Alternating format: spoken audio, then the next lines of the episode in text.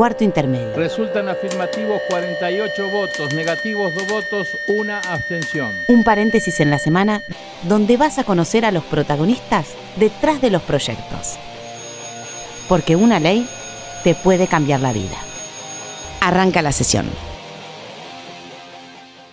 Hola, ¿cómo les va? Muy bienvenidos a Cuarto Intermedio, el programa en el que te vamos a anticipar cuáles van a ser tus próximos derechos Parece un chiste lo de próximos derechos, pero es un gran próximo derecho el que vamos a hablar el día de hoy. Hola Florencia, ¿cómo estás? Hola Mariano, muy bien, eh, muy bien y muy preocupada por el tema que, vamos eh, a hablar el día de hoy. Ya existe una ley que es del senador Fiat que es para prevenir los suicidios. Eh, son alarmantes realmente los números de suicidios que hay en nuestro país. Imagínense que Argentina es el tercer país de la región con mayor suicidios. El suicidio es la segunda causa de muerte en el mundo en personas, escuchen, entre 15 y 29 años. Estamos hablando de adolescentes que se suicidan. Más de 800.000 personas se suicidan cada año. Estamos hablando de una muerte cada 40 segundos. Presten atención a esta estadística. Vamos a hablar de nuestros adolescentes y de lo que fue pasando con las tasas. La tasa de mortalidad de adolescentes por suicidios en nuestro país pasó de 2,5 durante el trienio 1990-1992 a 6,9, de 2,5 a 6,9 durante el trienio 2013-2015 cada 100.000 habitantes. Esto es según UNICEF. Y Argentina se ubica en el tercer lugar entre los países de la región por su tasa de suicidios. Vamos a hablar con quien hizo la ley, con quien hizo que se sancionara, que se debatiera, pero tenemos un problema con la ley. Estamos con el senador Mario Fiat, representante de la provincia de Jujuy y titular de la Comisión de Salud del Senado. Senador, ¿cómo le va? Muy bien, muchas gracias por el contacto y la verdad que un gusto poder eh, difundir estas cuestiones que hacen a lo social y a lo preventivo en particular, ¿no? La verdad que si bien existe una ley, una ley que fue sancionada en, en marzo del 2015, promulgada en abril, eh, lamentablemente todavía no tenemos la reglamentación, ¿no? Pero bueno, estamos confiados en que va a salir pronto, ya me lo han prometido, como te decía, dos o tres veces, y en la última reunión que tuve con el su momento ministro de Salud, eh, doctor Rubinte, me decía que ya estaba próxima a salir. Yo quedé en hablar nuevamente ahora con, la ministra y con él también para que puedan este, eh, hacerlo lo más pronto posible, ya que creo que es una gran herramienta para poder trabajar este tema que es de alta sensibilidad, ¿no? Advertimos de que no solamente el problema era local, sino que enmarcaba una realidad nacional y mundial y la propia Organización Mundial de la Salud definía el problema como un problema de salud pública. Senador, la ley habla de prevenir suicidios. ¿De qué manera se, se, plantearía esto, digamos? ¿Se darían charlas en los colegios, en las instituciones? ¿Cómo sería para prevenir?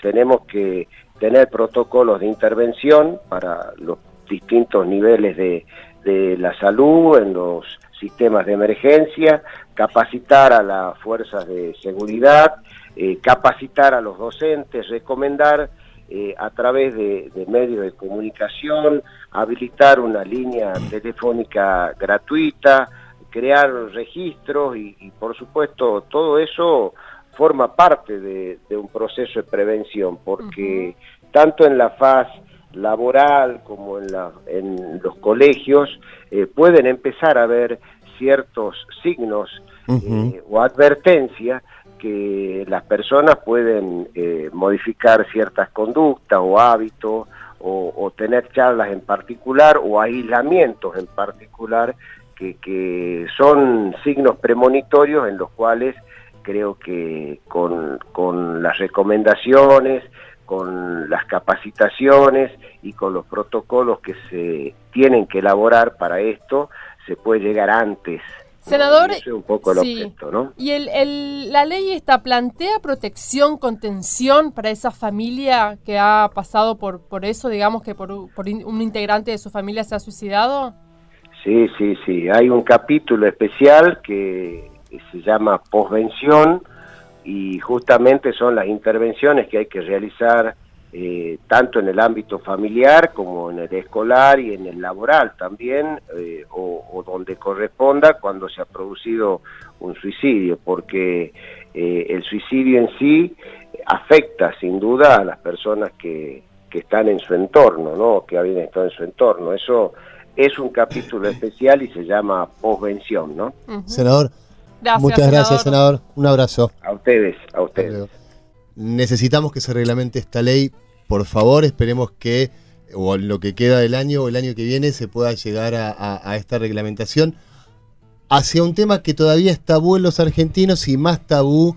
Tabú es la muerte todavía en nuestra cultura, tabú es el suicidio, así que es un tema que necesita su reglamentación. Vamos a hablar Vamos a hablar con un médico ahora, Mariano, para entender un poco más todo, toda esta problemática. Él es el doctor Héctor Basiles, médico psiquiatra y psicoterapeuta de adolescentes. Hola, doctor, ¿cómo anda? ¿Cómo están? Muy bien. Bueno, hablando acá un poco de datos, nos asusta realmente los datos y los suicidios en Argentina y más que nada en chicos tan chicos. Sobre eh, todo en niños y adolescentes. Exactamente. ¿Se puede prevenir, doctor, un suicidio? Siempre, siempre el suicidio es algo que puede ser prevenido y debe ser prevenido, para lo cual tenemos la necesidad de que el Estado y nosotros los profesionales estemos difundiendo, como ustedes están haciendo también, porque lo que ustedes están haciendo es educación pública, transmitir los síntomas que son a veces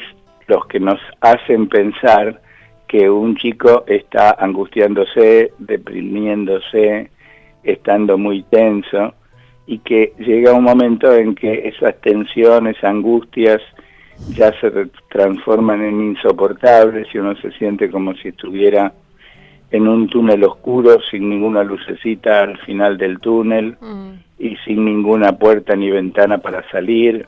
Entonces a veces uno piensa qué sentido tiene la vida esto, ¿no?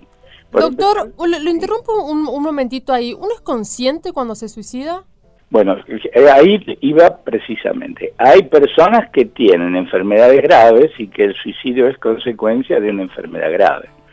Pero la mayor parte de los adolescentes que se suicidan, se suicidan amargamente porque se sienten muy desesperados, pero sí están además muy vulnerables, con pocos mecanismos de defensa, con una personalidad que suele ser débil, con una personalidad que les dificulta afrontar los problemas, con poco nivel de resiliencia, es la capaz, es la capacidad de crecer y evolucionar y venirse más grande a raíz de la experiencia que le da el enfrentar adversidades y encontrar soluciones. Básicamente, la forma de prevenir el suicidio de un adolescente es poder estar con él, a nivel familiar. Doctor, sí, pregunta, estamos hablando con el doctor Basile, él es eh, psiquiatra y psicoterapeuta. Mi pregunta es, usted está diciendo que la, mayor problemática, digamos, en suicidios es eh, lo económico, digamos, cuando uno le va mal. yo estoy diciendo, lo que yo estoy diciendo, está bien tu pregunta porque me permite aclararlo. A ver.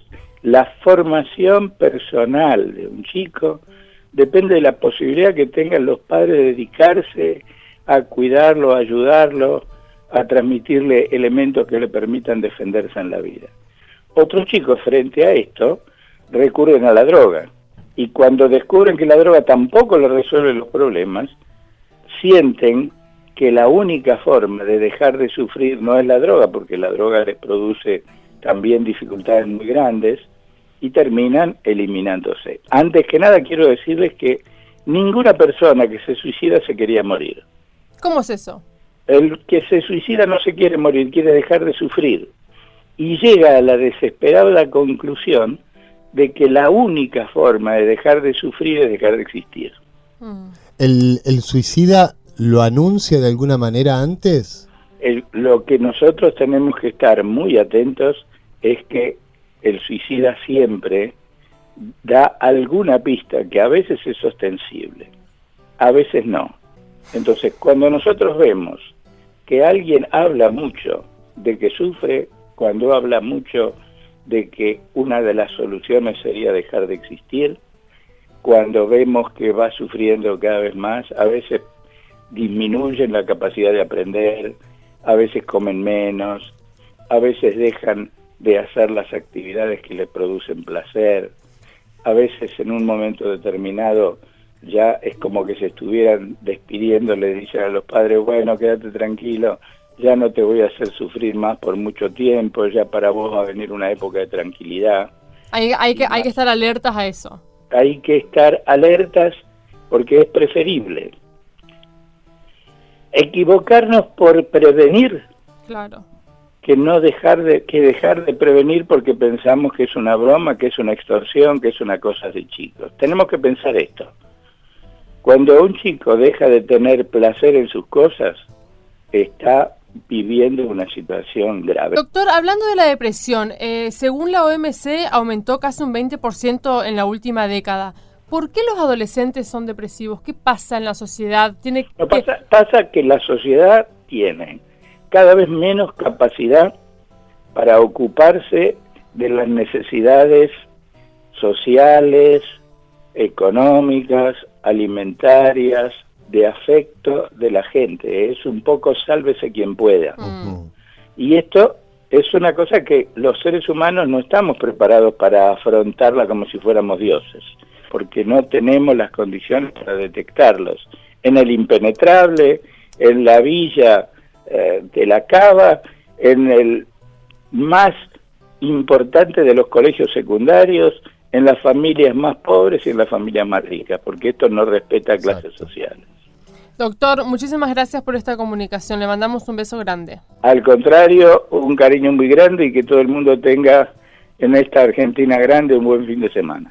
Gracias, doctor. Muchas gracias. Hasta luego, chao. Bueno, eh, a mí me parece que también, eh, no sé, una humilde opinión, ¿no? Pero creo que en los colegios también se debería hablar de esto porque el bullying, el nivel de bullying que hay en los ah, colegios es tremendo. Y los chicos, la, mayor, el mayor, la mayor parte del tiempo la pasan en los colegios. Y en internet también, en las redes sociales. Está, se está sucediendo algo que donde uno cree que son lugares seguros, como el colegio. O como en el cuarto con las redes sociales no lo son. Siempre, siempre hablamos que la eh, Internet y la tecnología es maravillosa, pero el buen uso de Internet y de, la tecnología. Mariano, ahora vamos a hablar con Julisa. Ella es mamá de Lara, una estudiante de 15 años que se quitó la vida en medio de la clase en el Colegio Nacional Rafael Hernández. Hola Julisa, ¿cómo estás? Hola, ¿qué tal? Eh, buenas tardes. Un tema que no, que no, que no debe ser fácil para vos. Primero te quiero preguntar cómo estás.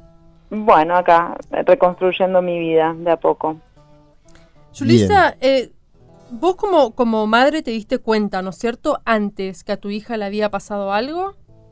Sí, yo te cuento un poquito así mm, eh, a grandes rasgos el último recorrido de Lara. O sea, yo mm, lo primero que me di cuenta que Lara había empezado a estar angustiada por algo fuerte fue cuando yo la tuve que sacar de la escuela italiana por, eh, digamos, una, mm, unos exámenes que ellos toman que se llama la licencia media y que no le permitieron a Lara, junto a otros chicos más, rendirlos ni siquiera. Son exámenes que no están dentro del cronograma, digamos, eh, que exige el Estado, sino que son exámenes que la escuela eh, tiene por fuera. Son eh, en segundo año, de pasar del segundo año al secundario al tercero, son cuatro exámenes con unas características especiales muy este, exigidos y demás. A Lara no se lo dejaron rendir, eh, a mitad de año me avisaron que porque su rendimiento no estaba a la altura este, que, que ellos le parecía este, necesario, probablemente si no levantaba algunas materias no iba a poder rendir y finalmente la decisión fue esa. Eh, las palabras de los directivos, eh, porque yo me reuní con los directivos, fue que podía ser un fracaso asegurado y entonces eh, que no rinda era cuidar al alumno. Unos divinos, ellos la prepararon para un fracaso entonces, una cosa rarísima. Exactamente, la escuela italiana, ¿no? Estamos hablando de una escuela de doble jornada donde Lara era su segundo hogar, porque ella desayunaba y almorzaba ahí desde los tres años de edad, porque fue al Paperino, que es el jardín de infantes. ¿Escuela privada? ¿Cómo le cayó a Lara esto? A Lara le cayó muy mal. Yo le intenté explicar que nosotros eh, digamos que frente a esta situación y esta decisión del colegio, nos parecía que a pesar de que era muy injusto, y lo comenté y me decían que eso hasta era este, denunciable al, Ministerio de Educación. Lo que pasa es que yo me parecía importante preservar el ARA, no quería meterme en nada y prefería que mi hija realmente ya no vaya. Claro, sacarla es. Y entonces eh, le expliqué a eso, pero ella no lo entendió de esa manera. Ella, eh, mm, la, mira, lo, lo que más me acuerdo que ella me decía, ¿por qué a mí? ¿Por qué yo? Si fulanito tiene más materias bajas, etcétera, etcétera. Yo le expliqué que el mundo a veces eh, tiene estas injusticias, que a veces por ahí fulanito mm. es el hijo de otro fulano y entonces, bueno, ya sabemos. Eh, la cuestión, te lo voy a seguir resumiendo, esto fue para mí el primer choque que ella vive fuerte, porque yo nunca la había visto a ese nivel de se tiró al piso a llorar, bueno, te digo, eso fue muy fuerte. Yo, cuando, volviendo a tu pregunta, es como la, primero, la primera crisis que veo en ella. ¿Y en, el, en el Nacional qué sucedió? En el Nacional, es lo que te iba a contar ahora, lo que sucedió es que ella, eh, primero, en el primer año no se sintió, digamos, bienvenida al colegio, de parte de, ni de sus compañeros en general, ni de los docentes. Ella venía a casa siempre mal, no quería ir al colegio, que no había respeto ni siquiera de los docentes para con los alumnos. Esto en términos generales. Indagando, yo quería que me cuente más, ella se reservaba mucho, me decía, bueno, no, no, pues, yo le ofrecí ir a hablar, ella no quería que yo vaya a hablar, y a mitad de año, cuando yo vi que ella estaba, mm. que ya no era ella, porque aparte de esto fue muy contundente. Ya no era ella. El Nacional empezó a tener una actitud muy diferente, ¿no? No se hacía amigos, viste, yo estaba preocupada por eso. A mitad de año del 2016 yo pido hablar, yo, viste, voluntariamente, a mí en el colegio nadie me llamó para nada, en ningún momento, ¿eh? Nunca más, nunca, ni antes ni después, porque aparte ahora, esto después te voy a contar, pero ahora tampoco, nunca más supe más nada. El último llamado que yo recibo del colegio es que Lara tuvo un accidente. En 2016, a mitad de año, yo me acerco y pido hablar con el preceptor. Y el preceptor me dijo, mira, sí, Lara, que es la nueva, es ella y otra chica más nueva, que fue una de las únicas que ella cuidó al momento de tomar la decisión que tomó y, le mintió para que no vaya al colegio, a esa nena, Josefina, y otra chica más que entró en el último año, en el tercero. El doctor me dice, sí, están siempre solitas, ellas dos, que son nuevas, vienen de otro cole. Le tocó una, una división terrible, con unas figuritas terribles. Estas palabras del docente. ¿eh? Esa era la justificación, digamos. Esa era la justificación. Y me dice, sí, eh, yo creo que... Le tocó y te lo vas a tener que bancar porque no lo podemos cambiar desde el colegio, es una locura. Exacto, sí, aparte también eh, yo que estudié, ya te digo, eh, materias pedagógicas en la facultad, es un error gravísimo por parte de un docente etiquetar a los alumnos, ya sean chicos sí, revoltosos. La nueva.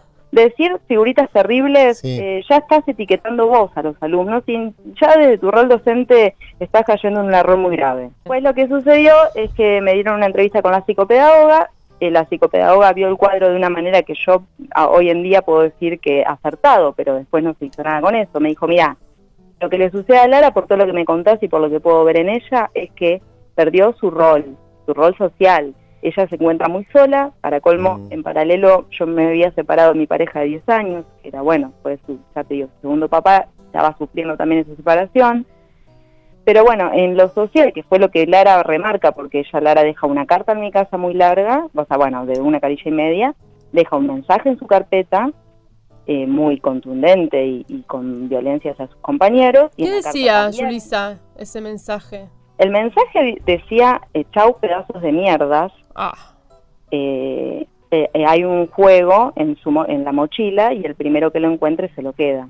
Un juego de video de PlayStation. Mm. el mensaje era contundente, era para ellos. y después la carta que deja en mi casa habla de que está muy sola, de que se refugia en la computadora, de que se, eso, que no tiene, bueno, ¿Sentiste, eh, capaz no es una, una, buena pregunta, pero ¿sentiste culpa alguna vez? no, la verdad que no, no sentí culpa, sentí sí que, a ver, la culpa de los adultos frente a los chicos en general, ¿entendés? Frente a, lo lejos que estamos de realmente poder eh, eh, cuidarlos de, esto y de muchas otras cosas, no, no culpa como madre porque si hay algo que yo estoy en pie porque yo mi recorrido con ella fue de una entrega total y absoluta, y ella hasta me lo deja escrito, ella me agradece, ella dice que los únicos que la vamos a extrañar somos sus papás, pero que en dos años nos recuperaremos, porque ella era muy lectora, se la pasaba en la computadora leyendo y leyó de psicología, te digo, porque yo después... Leyó sobre el duelo. Sí, eso sobre el duelo.